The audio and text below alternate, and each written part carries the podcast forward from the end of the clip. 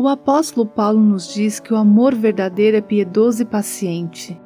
Outra palavra para isso é longânimo. Às vezes, no casamento, o parceiro é chamado para sofrer por um longo período. Foi isso que minha amiga Dorothy aprendeu. Com 20 anos de casada, muitas pessoas falaram que eu deveria me divorciar. Eu disse: Isso não estaria de acordo com os planos de Deus. Então voltei para casa e orei diariamente.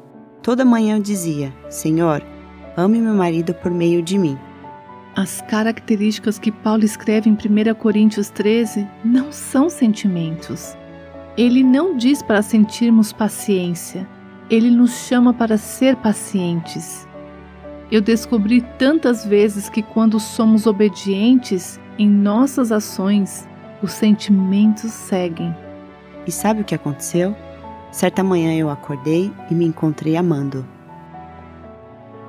Você ouviu Buscando a Deus com a viva nossos corações.